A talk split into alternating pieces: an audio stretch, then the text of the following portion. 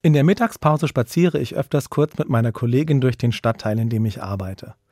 Im November ist es manchmal neblig und kalt, das Licht schwächer. Ich denke ein bisschen wehmütig an den Oktober mit seinen Herbstsonnentagen. Meine Kollegin erzählt von ihrem neuen Büro mit einem sehr kleinen Fenster ohne Aussicht, ein bisschen bedrückend im Herbst, wenn es grau ist. Sie hat sich vorgenommen, dem etwas entgegenzusetzen. Farbe. Sie will aber nicht streichen oder Dekorationen aus Plastik kaufen. Stattdessen sammelt sie in der Pause bunte Blätter. Ich schaue mich um und wundere mich, hier sind doch gar keine bunten Blätter. Auf den zweiten Blick entdecke ich dann aber doch das ein oder andere. Die Haltung meiner Kollegin springt auf mich über. Sie lässt sich von der grauen Jahreszeit nicht erdrücken, sucht und findet Lichtmomente. Kleine bunte Farbkleckse, die dann ihr Büro heller machen. Ich merke, es gibt viel mehr bunte Blätter, als ich dachte.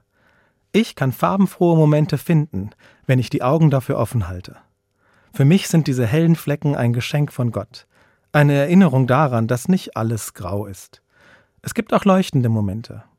Auch ich gehe mit einem Strauß bunter Blätter zurück in mein Büro.